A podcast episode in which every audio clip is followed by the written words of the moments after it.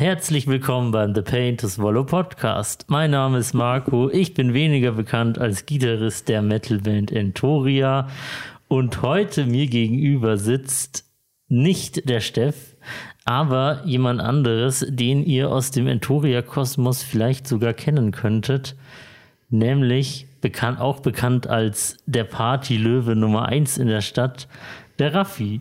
Heute nicht in meiner typischen Funktion als Musikwissenschaftler, sondern vielmehr als Stagehand, was nämlich mein eigentlicher derzeitiger Beruf ist. Ganz natürlich neben dem Merch verkaufen. Was Selbstverständlich. Dein, also, ähm, ich bin, ich bin hauptberuflich Merch-Verkäufer von Entoria. da, da, damit mache ich 90 Prozent meines Umsatzes im Monat und 10 Prozent nur durch meinen Beruf. Aber wie jeder weiß, ist ja Umsatz nicht gleich Gewinn. das stimmt wohl leider. Genau, die Leute, die uns nicht nur als Podcast kennen, sondern auch als Band und uns ab und zu mal live be beobachten, sage ich mal ganz vorsichtig. Die kennen dich wahrscheinlich hinter deiner Lieblingsposition Bier trinkend hinter dem Merchstand. Kann gar nicht sein. Ich würde niemals ein Bier an. Prost übrigens. Prost.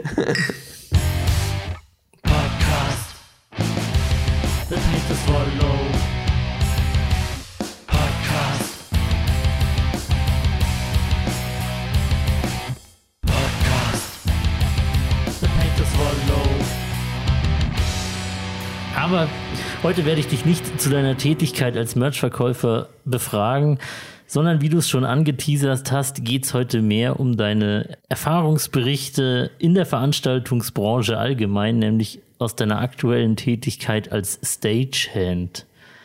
Und darüber wollen wir heute sprechen. Und vielleicht hast du ja auch sehr spannende Insider-Infos, die der hobbymäßige oder leidenschaftliche Konzertgänger von der anderen Seite der Veranstaltung vielleicht noch gar nicht kennt oder da gar nicht damit rechnet. Ich habe da natürlich einiges in petto. Also ich mache den Job jetzt seit etwas mehr als einem halben Jahr.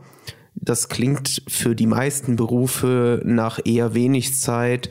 In dem ganzen veranstaltungstechnischen Bereich ist das aber schon relativ viel, was man in unglaublich kurzer Zeit an Erfahrung sammeln kann und äh, was man auch mitbringt tatsächlich in die ganze Branche. Also mitbringt oder mitnimmt? Dazu lernt für die Branche.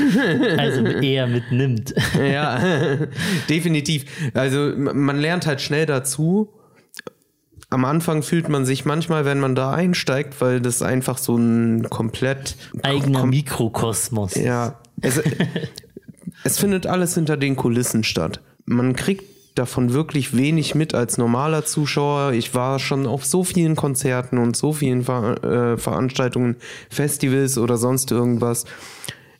Aber das, was hinter den Kulissen tatsächlich passiert, das bleibt trotzdem irgendwie im Verborgenen und das lernt man erst nach und nach wirklich kennen, wenn man mal in diesem ganzen Bereich unterwegs war. Aber innerhalb kürzester Zeit lernt man so unglaublich viel dazu und kriegt wirklich so viel an Erfahrungen rein. Das ist überwältigend. Sehr gut. Aber bevor wir hier tiefer in die Materie einsteigen, glaube ich, weißt du schon, was jetzt folgt. Denn wir haben hier im Podcast ein Ritual, das so grausam ist, dass der Steff heute lieber zu Hause geblieben ist, als es durchzuführen. Nämlich trinken wir zu Beginn jeder Folge mal einen ekligen Schnaps. Und du darfst jetzt hier aus dieser Packung des Grauens was ziehen. Du hast die Auswahl zwischen noch drei verschiedenen Sorten. Drei verschiedene gleich? Ja, also wir trinken heute nicht dasselbe, nicht 100% dasselbe oder das gleiche. Oha, ein Eierlikör mit Maracuja-Geschmack. oh nein, das ist wirklich der Eierlikör, den ich eigentlich für den Steff aufheben sollte.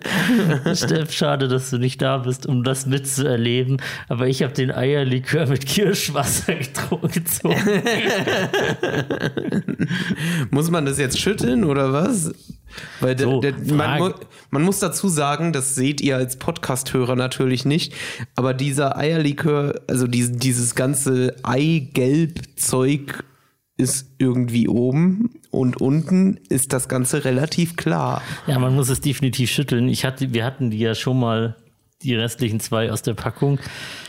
So, wir könnten jetzt hier im Podcast, wo mein Bandkollege und Podcastkollege der Steff nicht da ist, ein Komplott gegen ihn schmieden. Und ich könnte jetzt, wenn ihr alle nichts verratet, den Eierlikör mit Kirschwasser austauschen gegen den letzten, der da drin ist, und dann den trinken. Und den mit Kirschwasser lassen wir dem Steff übrig. Das sollten wir so machen. Sehr gut. Ich bin mir sicher, der Steff hört diese Folge sowieso nicht. Ist das überhaupt eine ASMR-Folge? Ich glaube, dafür braucht man ein. Ich glaube, für ASMR braucht man ein besseres Mikrofon als äh, diese hier. Als dieses räudige Ding da. Als dieses Shure SM58, vor dem du gerade sitzt. Ein, ein weiterer Held der Veranstaltungsbranche, denn schon in den 80ern aktiv gewesen. Das, das war schon immer so ein richtiger Klassiker. Ich habe es wegen dem Boppel da drauf nicht erkannt. Aber tatsächlich habe ich selbst eins zu Hause. Jetzt habe ich stattdessen den Eierlikör mit Vanillegeschmack.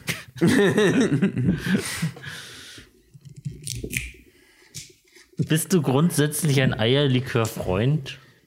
Also ich mag's zu Eis. Ich, äh, an die Leute da draußen, ich bin ein riesiger Eiscreme-Fan. Also wirklich, ich, es Hab gab, ich noch nie ein Eis essen sehen. es gibt eine Legende, die meine Eltern mir irgendwann mal ins Ohr gepflanzt haben. Vielleicht stimmt das Ganze, vielleicht auch nicht. Aber angeblich habe ich mal, als ich so drei Jahre alt war oder so, ein halbes Jahr lang nichts anderes als Eis essen wollen. Und ähm, ich bin gebürtiger Brasilianer und meine Eltern waren in Brasilien beim Arzt mit mir. Und äh, der hat gesagt, ja, dann geben Sie ihm halt Milcheis. Da ist alles drin, was er braucht. Kohlenhydrate, Proteine. Und Alles insofern kann ich mit Eis, mit Eierlikör sehr viel anfangen, aber puren Eierlikör, boah, ich weiß nicht. Jetzt, äh, vor allen Dingen jetzt auch noch so mit Maracuja-Geschmack. Das kann schon ein bisschen eklig werden. Normalerweise bin ich ja immer so der, der Geist-Fan, so der, der, der. Dann wäre für dich ja das Kirschwasser-Ding perfekt Ja. gewesen. Prösterchen.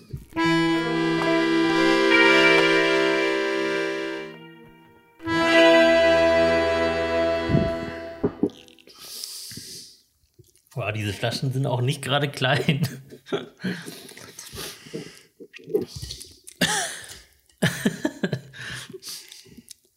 Mir fällt gar nichts dazu ein. Es ist, war jetzt nicht so, es war nicht das ekligste, was ich hier getrunken habe, aber in dieser groß, in diesem riesigen Schluck, den ich genommen habe, war es schon fragwürdig. Wann hast du zuletzt so ein Eigelb gesippt? Heute. Naja, wie gesagt, wir hatten vor gar nicht langer Zeit zwei aus diesen fünf Eierlikör-Dingern. Also es gehört definitiv zu den unteren 5%, die ich je probiert habe. Wenn sogar ich mal sprachlos bin bei so einem Zeug. Aber hast du jemals so einen selber gemachten Eierlikör getrunken?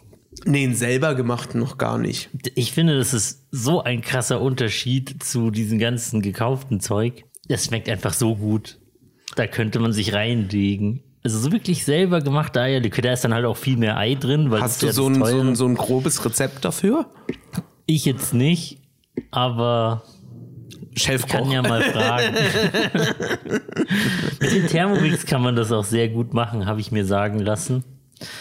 Eierlikör-Fans schwören darauf. Thermomix, unbezahlte Werbung. Aber ich wäre offen für eine Kooperation. Sehr geil.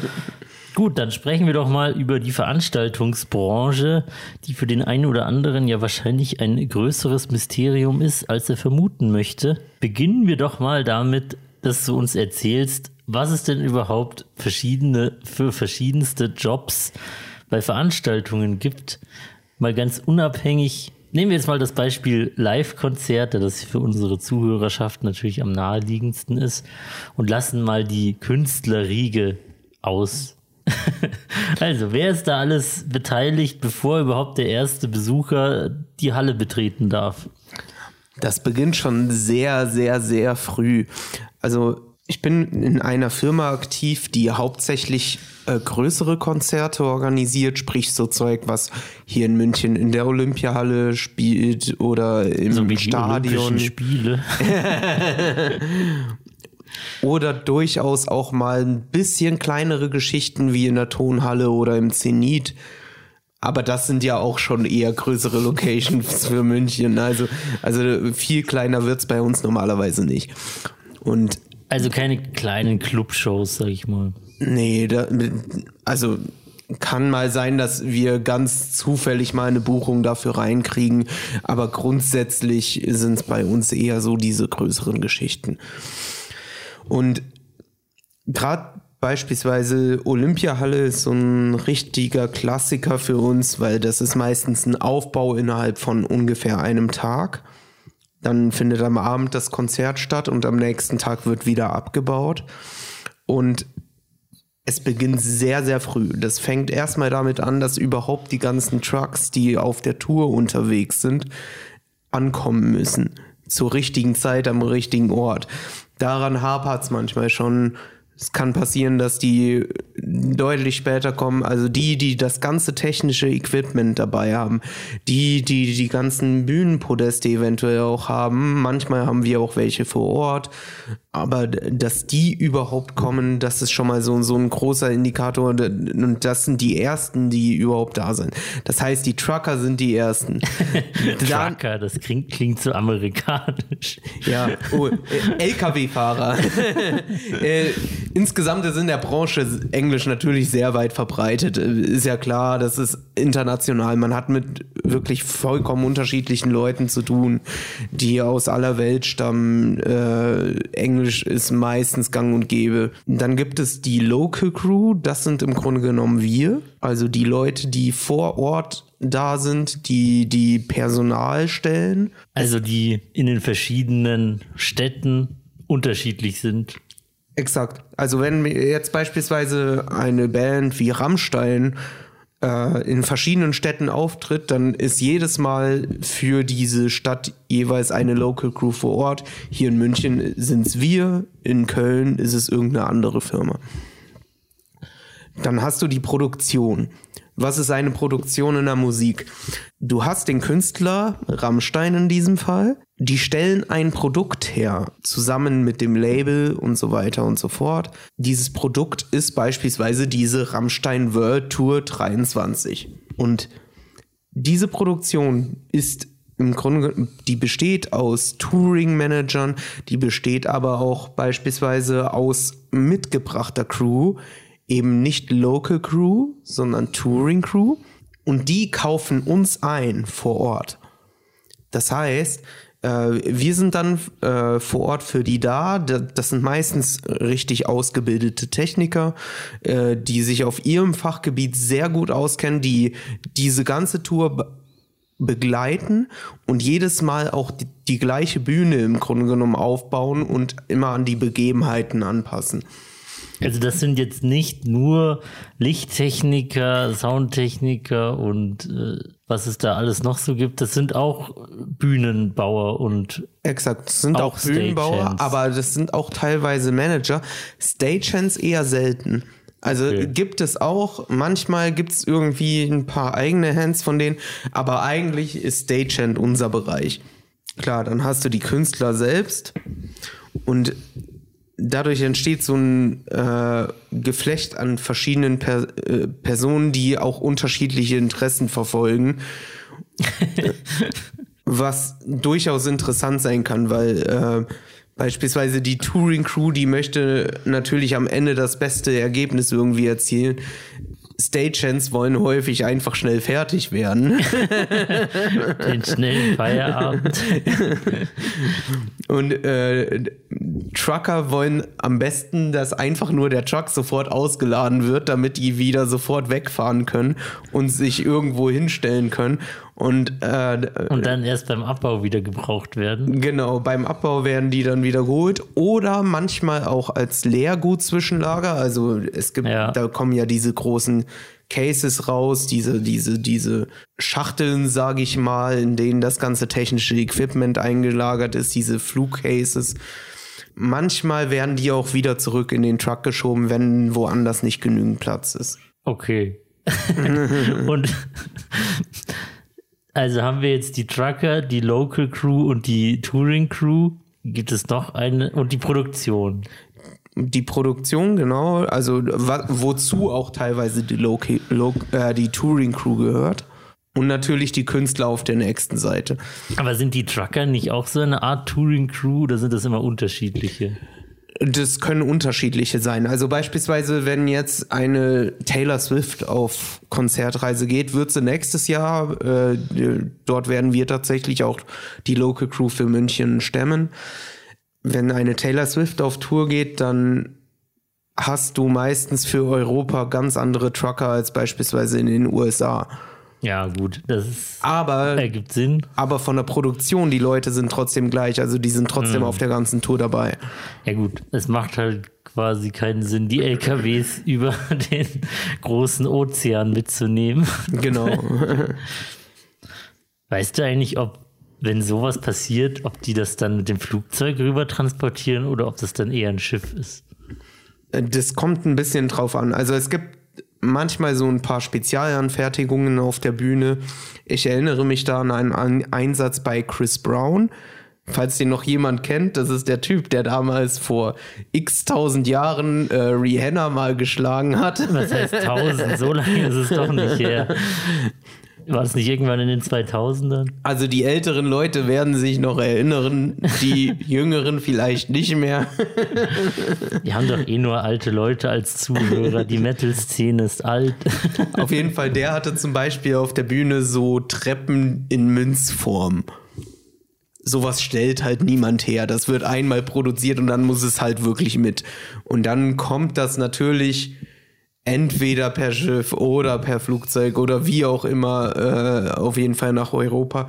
Aber vieles ist auch gleich. Also Ach so, wenn man beispielsweise äh, so Bassboxen oder sowas braucht, die gibt es in Europa, die gibt es in den USA, dann werden die nicht automatisch mitgeschleppt, sondern dann bestellt man die beispielsweise bei einer Veranstaltungstechnikfirma und äh, die liefert das ganze Zeug dann an und äh, dann bauen wir das entsprechend auf. Also die, die genau baugleichen Bassboxen sind halt beispielsweise sehr verbreitet. Gleiches gilt fürs Licht, gleiches gilt für Traversen.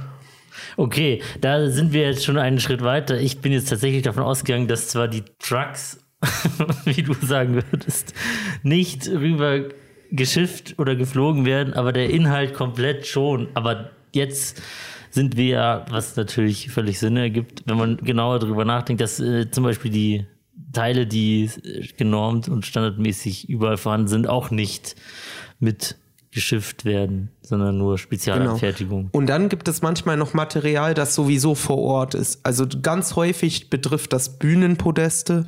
Die Olympiahalle hat eigene, ich glaube auch das Stadion hat eigenes Zeug oder zumindest diese Bodenpaneele, das sind so Bodenstahlplatten, die man hinlegt, damit der Rasen geschont bleibt und so. Das sind lauter solche Sachen, die sind meistens entweder vor Ort oder von irgendeiner Firma vor Ort. Das wird nicht immer mitgeschleppt. Aber Aber trotzdem das- muss es jedes Mal verbaut werden. Aber es kommt ja vielleicht auch auf die Venues an, also die Definitiv. Locations, wo das stattfindet. Vielleicht braucht man es in der einen und in der anderen ja gar nicht. Definitiv. Also, ähm, wenn ich jetzt beispielsweise an typische Hallenkonzerte denke, ich kann immer nur von München reden, weil ich hier die meisten Hallen halt kenne. Ähm, Außer die Stadthalle Erding. zum Beispiel das Zenit ist ja wirklich eine Halle, wo ein fester Boden verlegt ist. Da wird man niemals Stahlpaneele brauchen, weil es gibt keinen Rasen, der geschont werden muss. Du kannst da einfach mit einem Gabelstapler reinfahren, mit äh, Kränen oder sowas. Ganz anders ist es am Königsplatz. Das ist ein geschichtsträchtiger Ort, der teilweise so eine Art Denkmalschutz sogar hat. Also da, die haben da auch irgendwie so, so einen Kreis, wo irgendwie äh, ein Denkmal wegen des Nationalsozialismus war und äh, also noch ist und äh, deswegen um, dem, um dem zu huldigen. ich hoffe nicht. Nein, natürlich nicht. Aber deswegen dürfen dort beispielsweise auch keine Gabelstapler drüber fahren und so. Und ähm, deswegen haben wir dort vor Ort ständig äh, Bodenplatten, die wir irgendwo auslegen müssen, um diese ganze Landschaft dort nicht zu schädigen, wenn da im Sommer dann Konzerte stattfinden.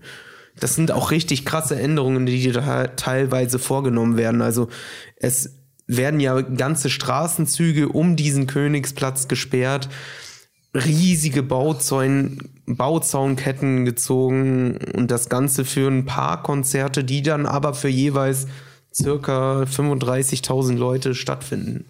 Okay, zwei Fragen dazu. Wie viele Bodenpaneele braucht man, um den Rasen vom Königsplatz abzudecken? Das kommt sehr darauf an, welche benötigt werden und wo. Das, kann, das kann tatsächlich von Konzert zu Konzert variieren. Aber also es ist nicht so, viele. dass wir einmal am Anfang des Sommers das aufbauen und am Ende des Sommers wieder abbauen, sondern es ist tatsächlich so, dass wir auch von Konzert zu Konzert jeweils die ganze Lage durchaus auch mal ändern. Das ist auf jeden Fall viel Aufwand. Und zweite Frage, wie viele Bauzäune braucht man, um den Königsplatz einzuzäunen? Und wie viele davon hast du schon aufgebaut? Es ist schrecklich. Es ist ein leidiges Thema. Also ich erinnere mich an ein ganz schlimmes Motley Crew und Def Leppard Konzert.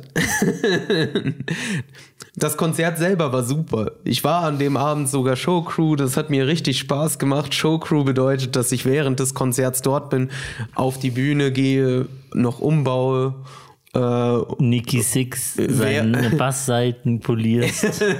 Mehr oder weniger. Also äh, im Grunde genommen haben wir nur so ein paar Banner abgezogen und äh, noch so ein paar Boxen umgestellt. Aber trotzdem geht man da raus vor über 30.000 Leuten auf diese Bühne und einem schlottern die Knie. Sowas ist halt richtig geil. Aber im Vorfeld haben wir schon Tage davor am Königsplatz baut man für ein Konzert gerne mal eine Woche lang auf, haben wir für ein Konzert diese ganzen Bauzäune gezogen und das waren Hunderte um diesen ganzen Königsplatz rum. Und ich habe einen ganzen Tag lang nichts anderes gemacht, außer mit so einer Mutterratsche Schellen zu befestigen an diesen Bauzäunen mit dem rechten Arm. So zehn Stunden am Stück.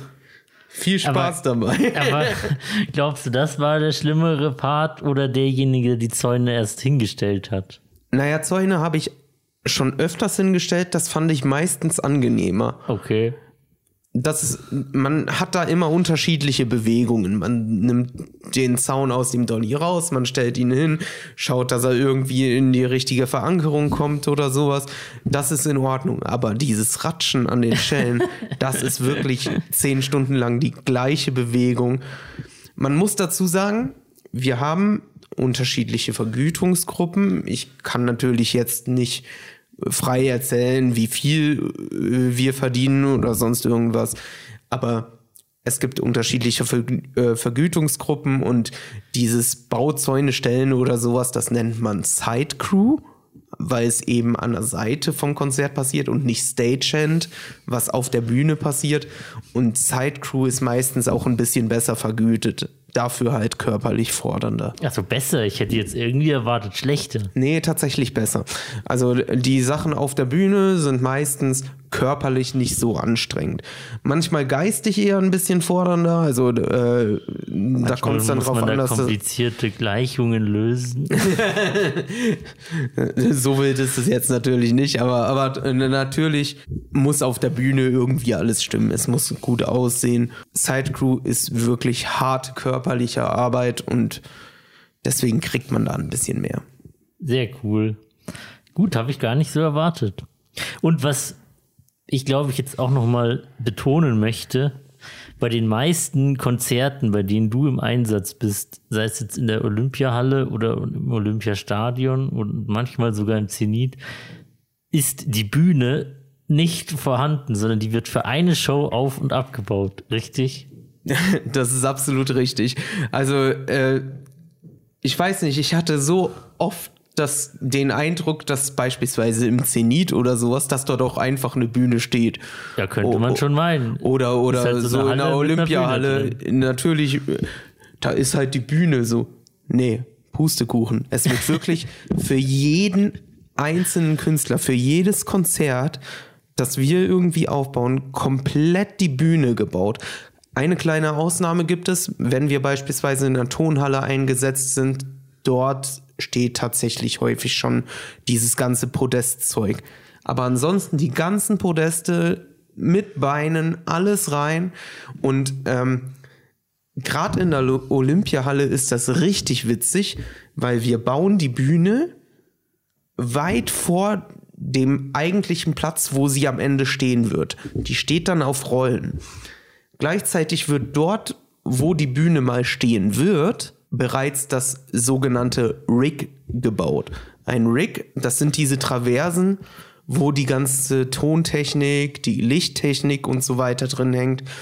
Und das wird dann über Ketten bis an die Decke gezogen und dann kommen alle Stagehands, was bei der Olympiahalle gerne mal 100 Leute sein können oder mehr, an die Bühne ran und ziehen die gesamte fertig gebaute Bühne unter das Rig dann drunter.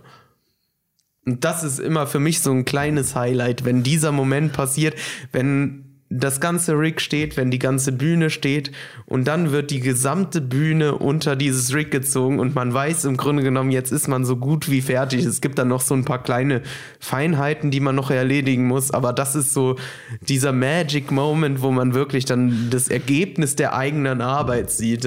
Aber bleiben die Rollen dann dran oder werden die dann abgemacht? Die Rollen bleiben dran, es gibt aber Bremsen dran. Also die, okay. die kann man wie bei so normalen Steelcases, kann man einfach die Bremsen einhaken drücken und äh, dann steht die.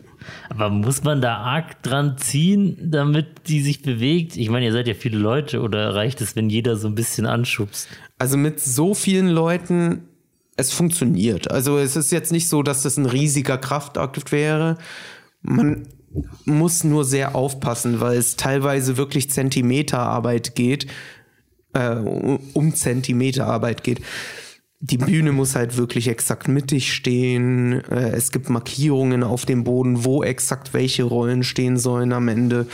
Wenn diese Bühne einfach wirklich extrem lang ist, dann muss man trotzdem miteinander kommunizieren können. Und dann gibt's ein Geschrei von einer Seite auf die andere. Nein, noch drei Meter, Zentimeter weiter rechts und so weiter und so fort. Äh, meistens gibt es eine Person von der Produktion, die vorne steht steht und das Ganze koordiniert und alle anderen versuchen das dann genau an die richtige Stelle zu schieben. Manchmal funktioniert es auf den ersten Anhieb, äh, auf den ersten Anlauf auch nicht richtig. Dann muss man das Ganze nochmal korrigieren.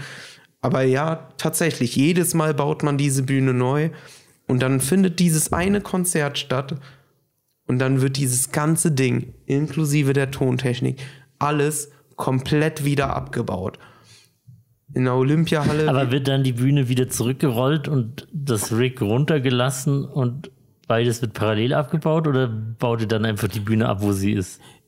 Das kommt ein bisschen drauf an, wie die Bühne dann letztendlich gebaut ist und das Rig. Meistens aber tatsächlich ja. Also meistens ist es tatsächlich so, dass man die Bühne dann schon vorzieht und äh, man wird auch unterteilt. Also die, die ganze Local Crew, sprich wir Stagehands, wir werden häufig in verschiedene Departements unterteilt. Es gibt die Leute, die sich um äh, die Bühne kümmern. Es gibt die Leute, die Loading machen. Loading bedeutet eben die Trucks ein- und ausladen. Es gibt die Leute, die Audio machen, sprich die ganze Tontechnik, die Boxen und so weiter und so fort. Es gibt die Leute, die Video machen, also sowas wie die LED-Leinwände oder sowas. Es gibt Lightings, was eben diese ganzen Scheinwerfer sind und so. Es gibt Pyro, erklärt sich von selbst.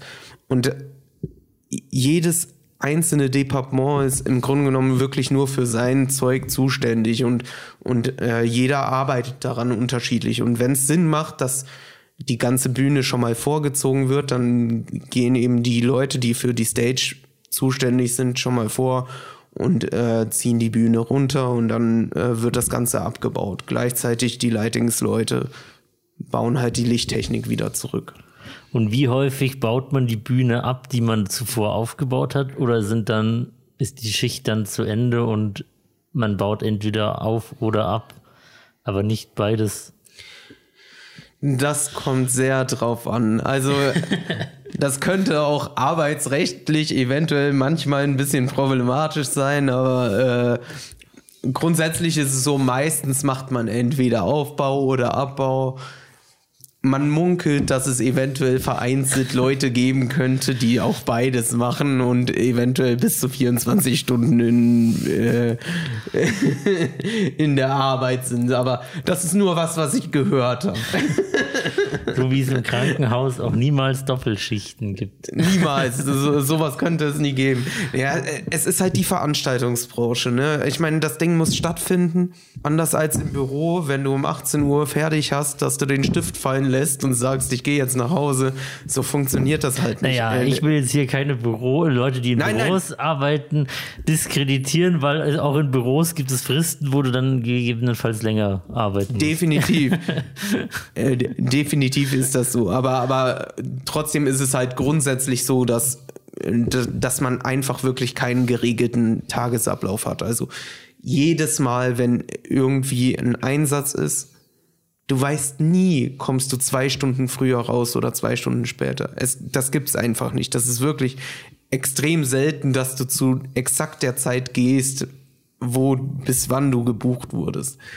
Und ja, wie gesagt, eine Veranstaltung, die, die kann nicht einfach mal um drei Stunden verschoben werden.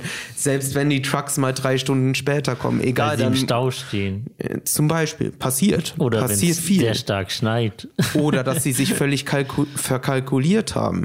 Kann auch passieren. Also äh, es gibt ganz viele Hürden, woran sowas scheitern kann das Zeug muss ausgeladen werden, die Bühne muss fertig werden.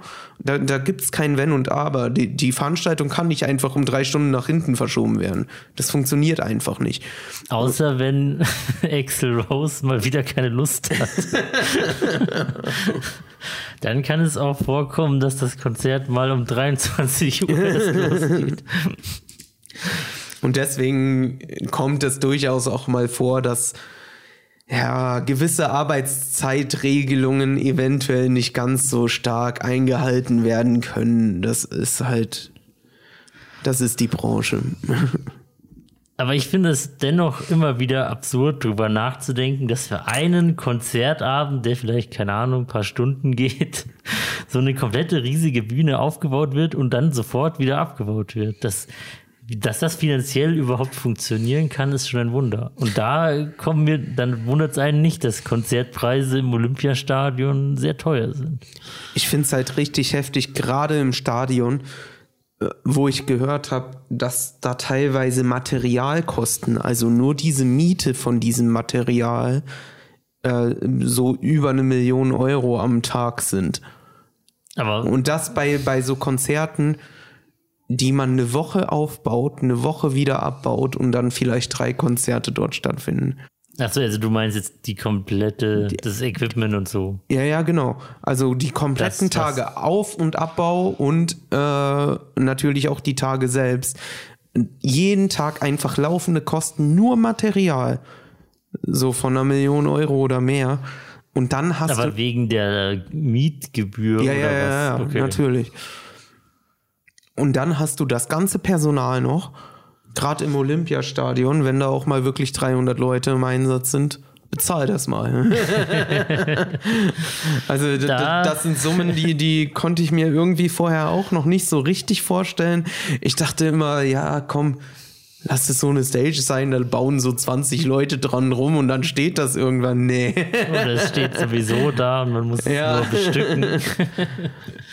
Und das ist sowas, was ich mir vorher nie hätte ausmalen können, dass das wirklich so überdimensioniert ist.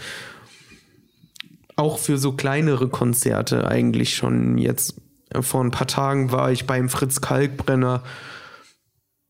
Die Schicht hat drei Stunden länger gedauert als angekündigt. Warum? Und wir, das, das war der erste Tourtag, so, so wie ich erfahren habe. Und man hat schon irgendwie gemerkt, okay, die Schicht sollte bis 15 Uhr gehen. Um 12 Uhr kam der zweite Truck. Es war ein richtig kleines Konzert. Fritz Kalkbrenner ist ja der ein eigentlich. DJ, oder? Ja, genau, das ist der etwas unerfolgreichere von den beiden Brüdern. Der Paul Kalkbrenner ist ja ein bisschen erfolgreicher. Achso, Äh, der echt? Fritz, der, Mir hat tatsächlich nur der Name Fritz Brenner was der ist gesagt. ein bisschen kleiner, aber von der Körpergröße. nichts gegen dich, Fritz übrigens. Richtig cooler Kerl, kurz mal geredet. ähm, aber das ist halt trotzdem so, so eine kleine Bühne schon gewesen. Deswegen hatten wir auch nur zwei Trucks, die wir ausladen sollten.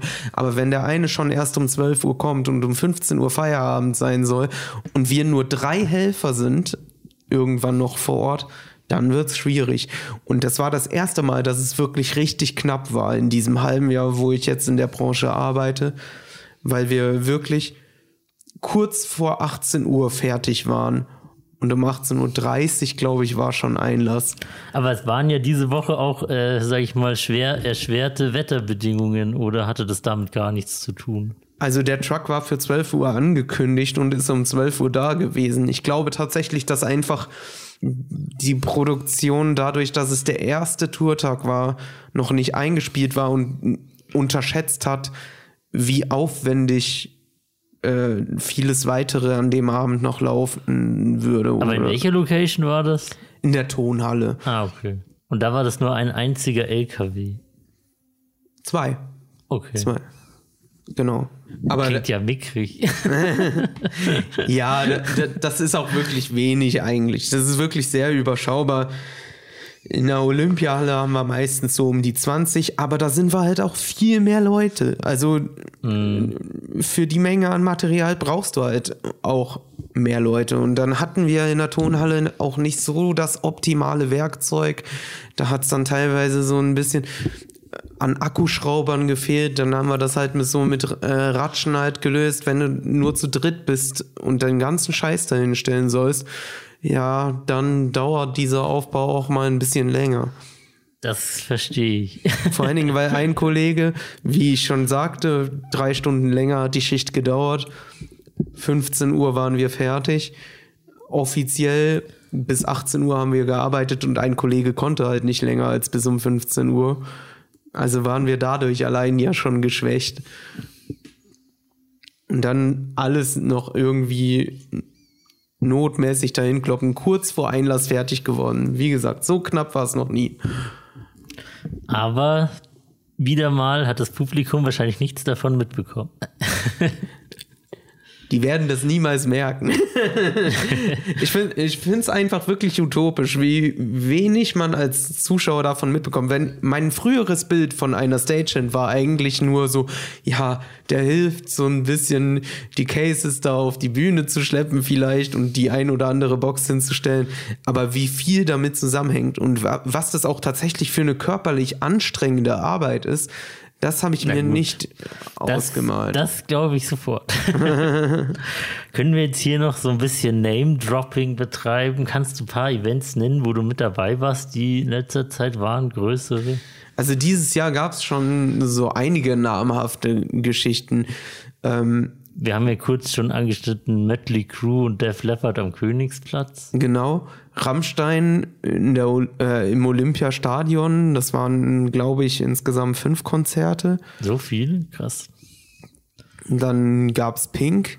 Harry Styles, von dem ich, da, da muss ich dazu sagen, ich, ich kannte den Namen vorher nicht. Vielleicht ist das so ein Boomer-Ding, vielleicht bin ich einfach schon alt. Aber äh, der war wohl mal bei One Direction und ist irre erfolgreich. Also der Typ hat irgendwie auf YouTube über eine Milliarde Klicks auf einem Video. Und äh, ja, Ich glaube, ich glaube, vielen Leuten ist der Name schon ein Begriff, aber da wir ja eher in der Mittelszene unterwegs sind, kennen wir ihn wahrscheinlich vielleicht deswegen nicht. Also ich fand es bemerkenswert. Mein erster Einsatz für Harry Styles war vier Tage vor dem Konzert. Und dort standen schon Zelte vor, der, vor dem Stadion von irgendwelchen Fans. Also die haben da wirklich gecampt Krass. und haben einfach irgendwie gewartet darauf, dass dieses, Kon dieses erste Konzert stattfindet. Aber ich fand das so utopisch. Ich gehe dahin ne, mit äh, meinem Rucksack, deinem wo mein, wo mein Helm dran baumelt, wo irgendwie so Crew draufsteht und sowas und gehe da in die Olymp ins Olympiastadion rein und äh, baue da teilweise sogar die Instrumente mit auf und sowas und gehe dann da raus und weiß genau, dass diese Leute, die dort gerade campen, eigentlich alles tun würden, um so nah an ihm zu sein Aber ist Wildcamping nicht verboten in Deutschland? Wieso werden die nicht verhaftet und abgeführt? Keine Ahnung, um die wurde sich sogar eher gesorgt. Also da ist ja extra so eine Wache, ich glaube vom Roten Kreuz oder äh, oder Eicher Ambulanzunion oder irgendwie sowas. Also auf jeden Fall irgendwie so so Rettungskräftemäßig ist sogar vor Ort gewesen, damit die alle gut versorgt sind. Also die haben das wohl geduldet.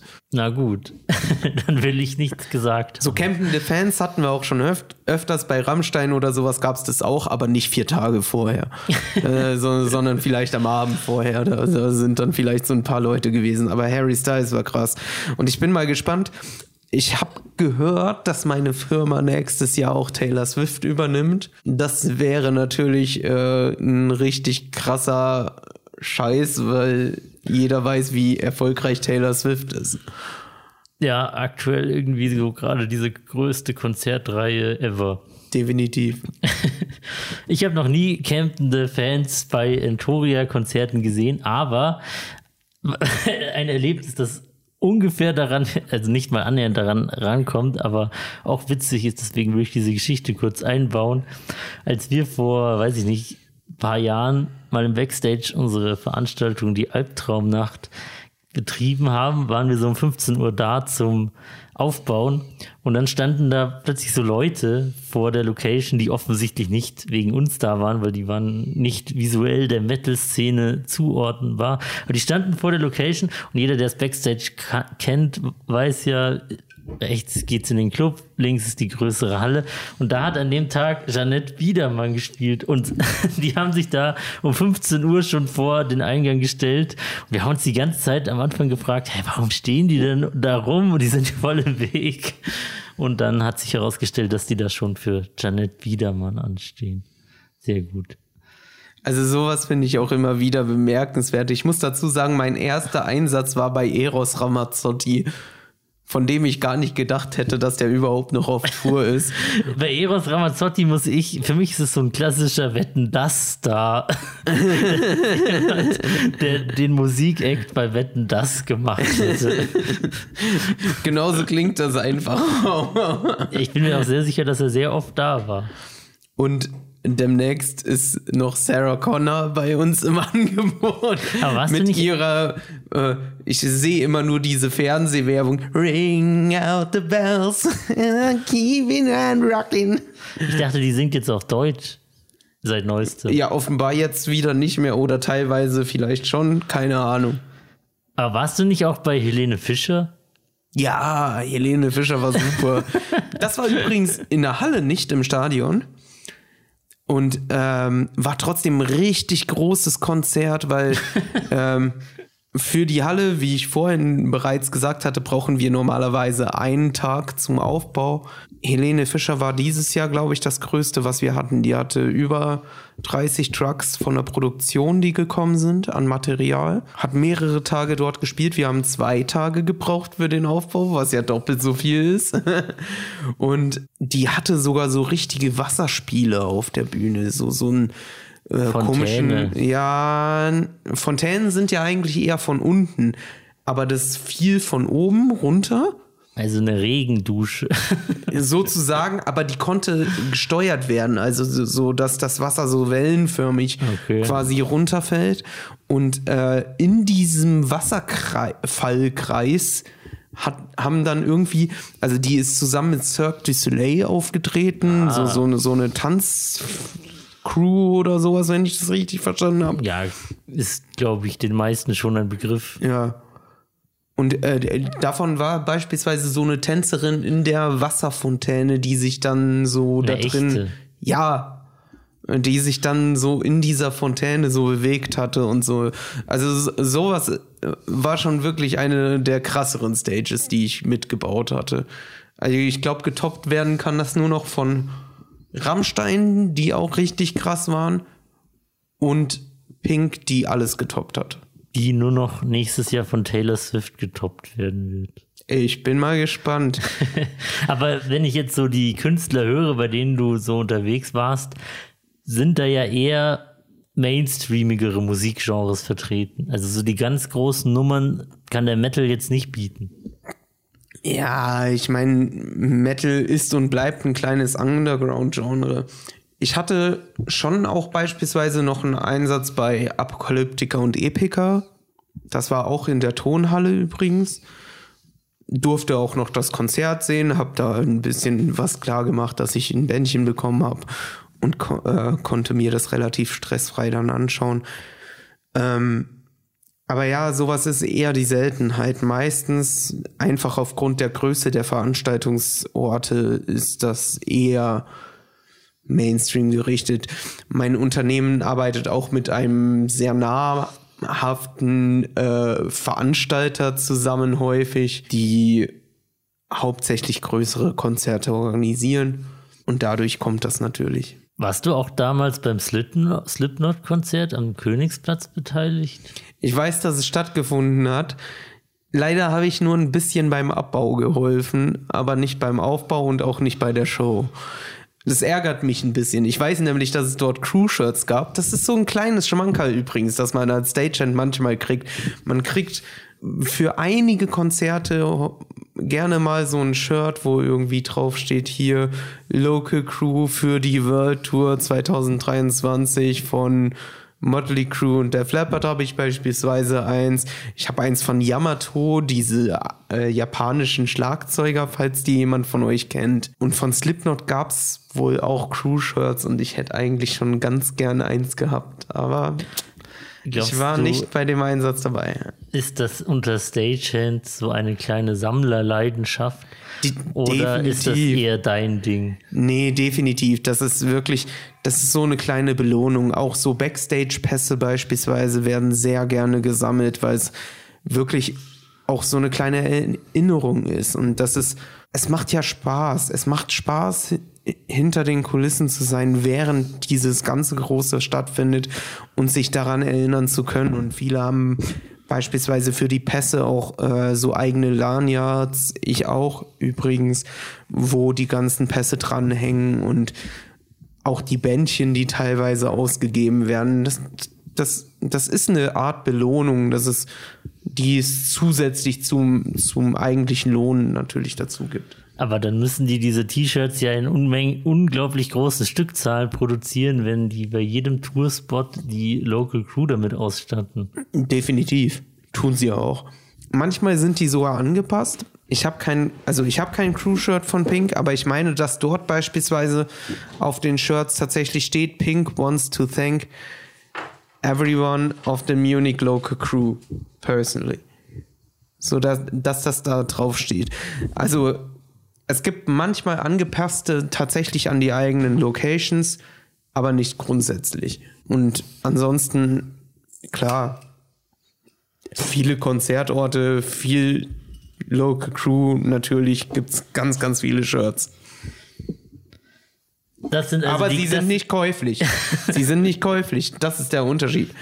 Das macht den Sammlerwert aus. Du, du, Ja. du, du, du, du, du, du kannst nicht einfach zum Merchstand gehen und dir einfach so ein Shirt holen. Das Aber natürlich kann ich zu jedem beliebigen Print-on-Demand-Shop gehen und mir selber eins basteln.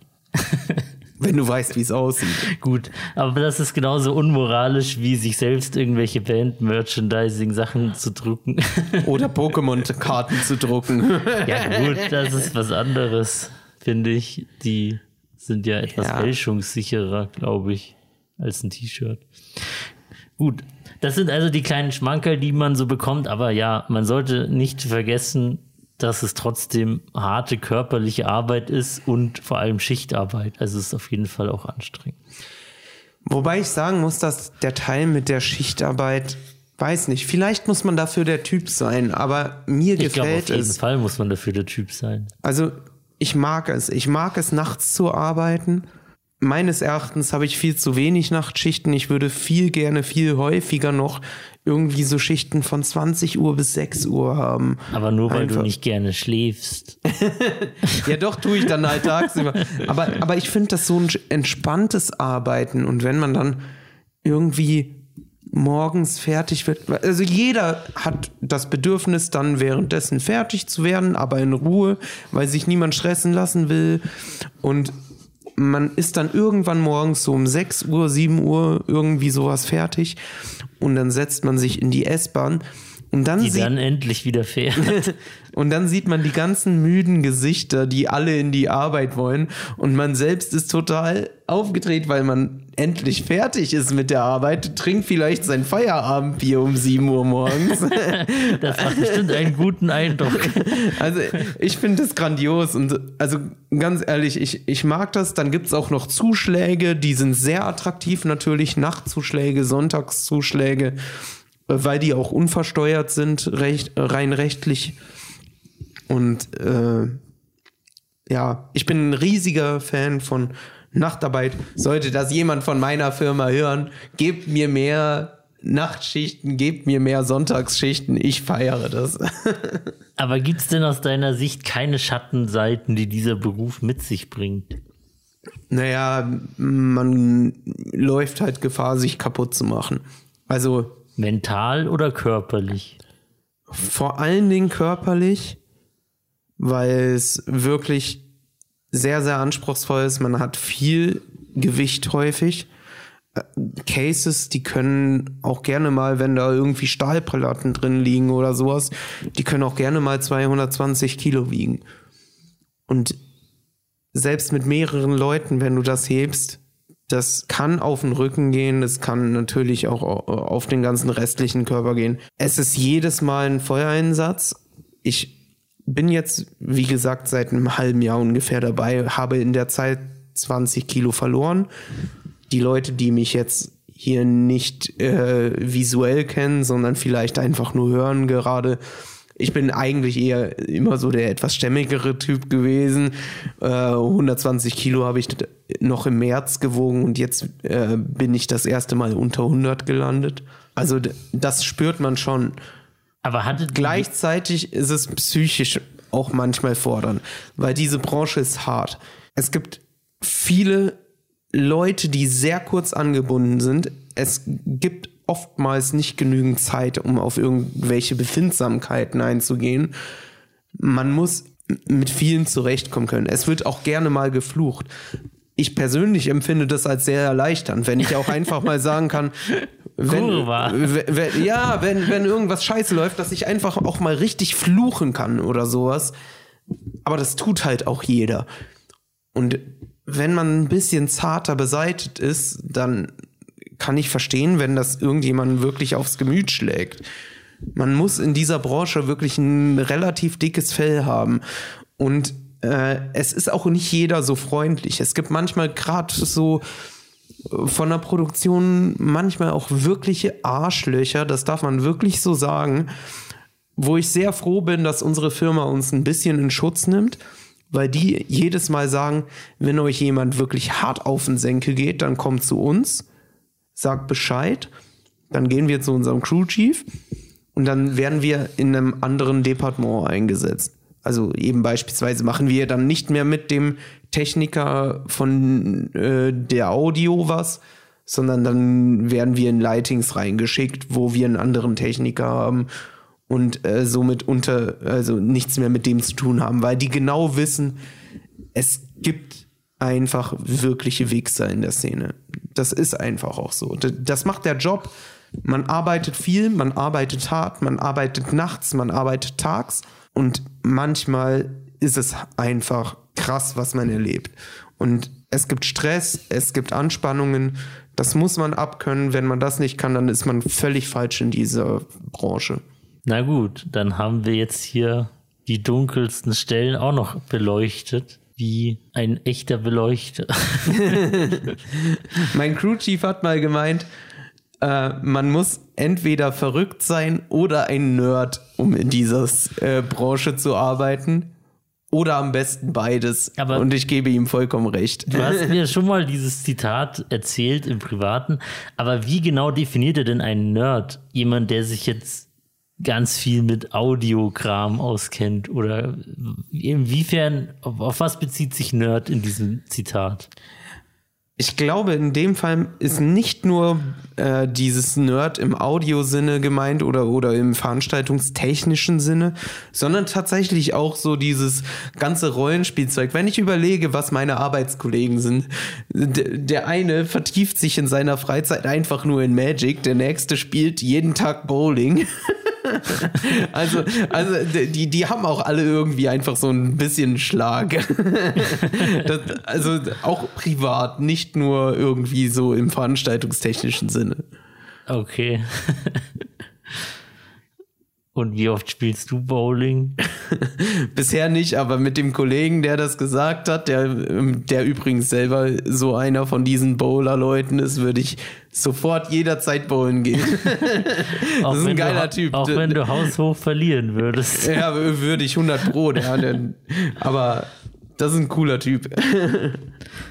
Aber kannst du uns jetzt zum Abschluss nicht noch ein paar nette Anekdoten erzählen, die du auf irgendwelchen Veranstaltungen beim Auf-Abbau oder hinter den Kulissen erlebt hast? Also ich habe gehört, dass Apache, Apache 207, den Rapper, den alle kennen, der hat ja so einen schönen langen Zopf, dass der beispielsweise so zwei Leute hat, die hinter ihm hergehen und, äh, Quatsch, eine, eine Person ist das, die hinter ihm hergeht und den Zopf mit Handschuhen hochhält, damit das nicht an seiner Kleidung hinten Festreibt. reibt. Einfach im Backstage-Bereich. Und richtig geil war auch bei Chris Brown. Der hatte so ein paar von seinen Dudes dabei und denen war wohl ein bisschen langweilig im Backstage-Bereich. Und die hatten so Nerf Guns dabei. Und die Olympiahalle bietet viele Orte, um Backstage Nerf Guns zu spielen, weil das ja so ein richtiger Kreis um die Innenhalle rum ist. Und wir schieben die ganze Zeit die Cases rein, bauen die Technik auf und die ganze Zeit verstecken sich die Leute so hinter jeder Ecke, zeigen einem so mit dem Zeigefinger auf den Mund so, psst, verrat mich nicht mit der Nerf Gun einfach bloß, damit sie andere Leute entsprechend abknallen konnten und sowas. Sowas ist cool. Bei Motley Crue, Def Leppard, als die fertig waren mit ihrem Konzert und äh, ich umgebaut habe, damit Def Leppard auftreten kann, musste ich meinen Bauch einziehen, damit der Nicky Six an mir vorbeigehen konnte. Das kann jetzt was Gutes oder was Schlechtes sein. Das war halt so ein bisschen, ein bisschen Bauch gepaart mit äh, einem sehr energischen Nicky Six, der runtergeht von der Bühne.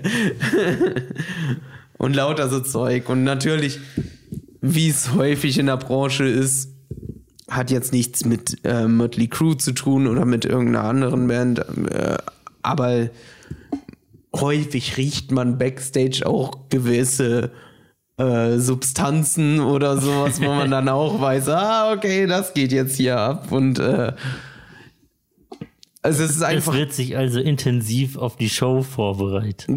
sozusagen. Also es ist einfach interessant, was man so ein bisschen mitbekommt von den Leuten und, wie- und wie die drauf sind, ob die jetzt sehr nah sein wollen oder nicht. Bei 50 Cent beispielsweise war es genau das Gegenteil. Die, da wurden wir richtig stark gefilzt, komplett die ganzen Arbeitsrucksäcke und sowas durchschaut, weil der wurde mal vor x Jahren, ich glaube, neunmal angeschossen.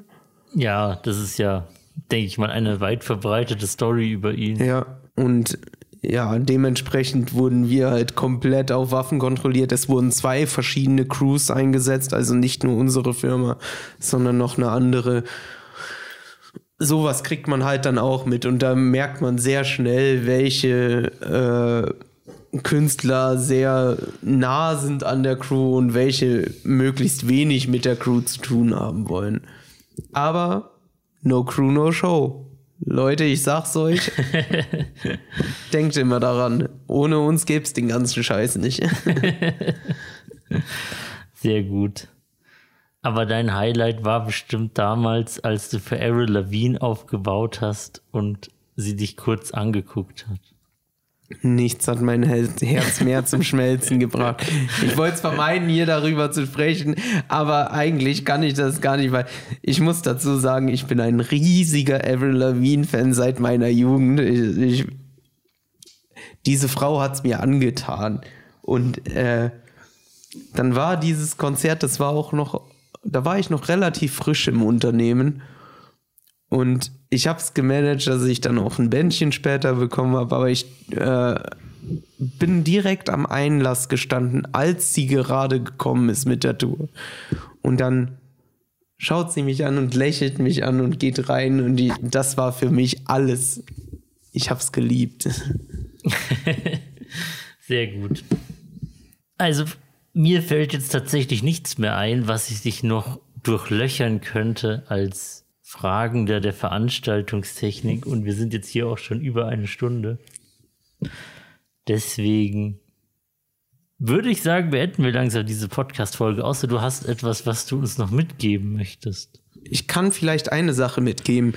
In dieser Branche werden sehr viele Leute gesucht. Also wirklich, es wird fast jeder genommen. Man kann komplett quer einsteigen, ohne jegliche Vorkenntnisse. Ich kann es nur jedem empfehlen, der ein bisschen verrückt ist, und Bock hat auf anstrengende Arbeit.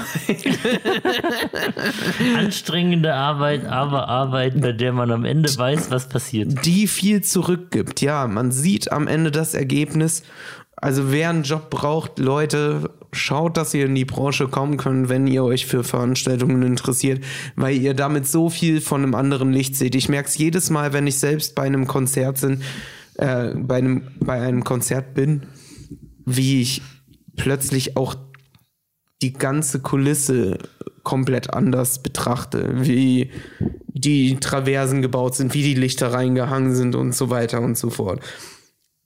Macht es, wenn ihr Lust drauf habt, aber seid euch bewusst, dass das hart ist. Sehr gut. Also es gibt definitiv Personalmangel auch in dieser Branche. Definitiv, besonders seit Corona. Da wurden so viele Leute entlassen. Leider Leute mit viel Know-how, die jetzt in anderen Branchen arbeiten. Und das Ganze wieder aufzubauen, wird Jahrzehnte dauern. Die Branche ist wirklich am Kränkeln und kann Leute gebrauchen. Und es ist kein undankbarer Job. Es macht Spaß, sofern man die richtigen Leute dabei hat. Es gibt auch richtige Scheißtage. Es schwankt sehr stark, je nach Einsatz, aber es ist. Ich denke mal, erfüllt. Scheißtage gibt es in jedem Job. Ja, das denke ich auch, aber so wie ich das bisher mitbekommen habe, ist es halt dort wirklich nochmal was anderes. Man weiß am Tag vorher halt nie, was man am nächsten Tag überhaupt machen wird. Du kriegst zwar einen Einsatzort und eine grobe Jobbeschreibung, aber da steht noch nichts weiter drin, wie, es überhaupt aussieht. Das hängt sehr davon ab, mit wem du zusammenarbeitest, ob irgendwas dazwischen kommt, ob alles gut geplant wurde von der Produktion. Das sind lauter solche Faktoren, die du nicht einberechnen kannst. Also es ist auf jeden Fall richtig abwechslungsreich. Es ist jeden Tag wirklich was komplett Neues. Na, das ist doch schön. Ist das. Dann sage ich schon mal Danke für diese intensiven Einblicke hinter die Kulissen der Welt der Veranstaltungen. Und wann kann man dich denn mal wieder hinter dem Merch-Stand sehen, wenn man das denn möchte? äh, äh das musst du mir sagen. Ich äh, kann dieses Jahr nichts mehr versprechen. Ich glaube, wir spielen keine öffentliche Show mehr. Und für nächstes Jahr sind noch gar nicht so viele Sachen geplant. Also Deswegen, Fakt ist, ich habe ein wunderschönes Merch-Shirt mittlerweile von euch. Stimmt, Ein wir, wollten, wir, wollten dieser, wir wollten deinem echten Arbeitgeber in nichts nachstehen und dir auch ein Crew-Shirt machen, damit du uns genauso wertschätzt wie deinen richtigen Arbeitgeber. Es ist mein liebstes Crew-Shirt. Fakt ist, ich werde euch noch sehr häufig an Merch dann bereichern mit allerlei Merch und mit guter Beratung. und mit guter Beratung. Und für jeden Tipp gibt es einen Tipp. Und für jede Bestellung das passende Wechselgeld. Nein, also dieses Jahr wird man dich wahrscheinlich nicht mehr hinter dem Merchstand sehen, aber das neue Jahr wird neue Chancen mit sich bringen. Wir werden euch auf dem Laufenden halten. Und dann würde ich tatsächlich sagen, beenden wir diese Podcast-Folge so, wie wir sie mit schlechtem Schnaps beginnen, beenden wir sie mit einem schlechten Witz. Und der heutige schlechte Witz lautet wie folgt. Es ist eine Frage. Und er passt auch halbwegs gut zum Thema, was natürlich reiner Zufall ist. Wie nennt man einen Fernfahrer mit Dreadlocks? Jetzt bin ich gespannt. Lastafari. Wow!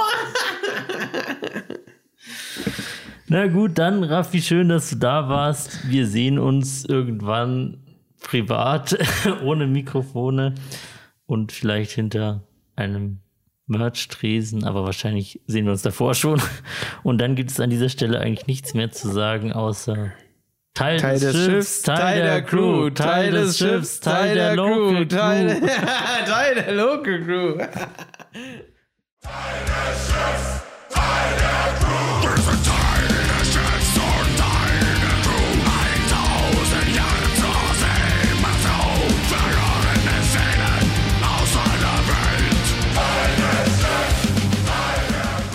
Eine Off-Topic-Frage möchte ich jetzt noch einwerfen. Mhm. Raffi, möchtest du uns noch von deinen Top 5 Musikgenres 2023 erzählen? Laut dem Spotify-Jahresrückblick. Ich höre nicht nur Black Metal. Ich höre nämlich auch deutschen Black Metal und Okkult Black Metal. Und außerdem höre ich noch Partyschlager. Das waren also deine Top 4 Musikgenres. Ja, und dann war noch irgendwas dabei, ich glaube Rock oder so, aber es, da wird ja alles reingezählt. Sehr gut. Deine Playlist-Vorschläge möchte ich nicht gerne hören. Aber ich höre nur gutes Zeug. Ich habe ganz viel äh, Archgoat gehört, viel mehr als ich mir eigentlich zugestehen wollte, aber das ist auch eine verdammt geile Band. Freue ich mich drüber.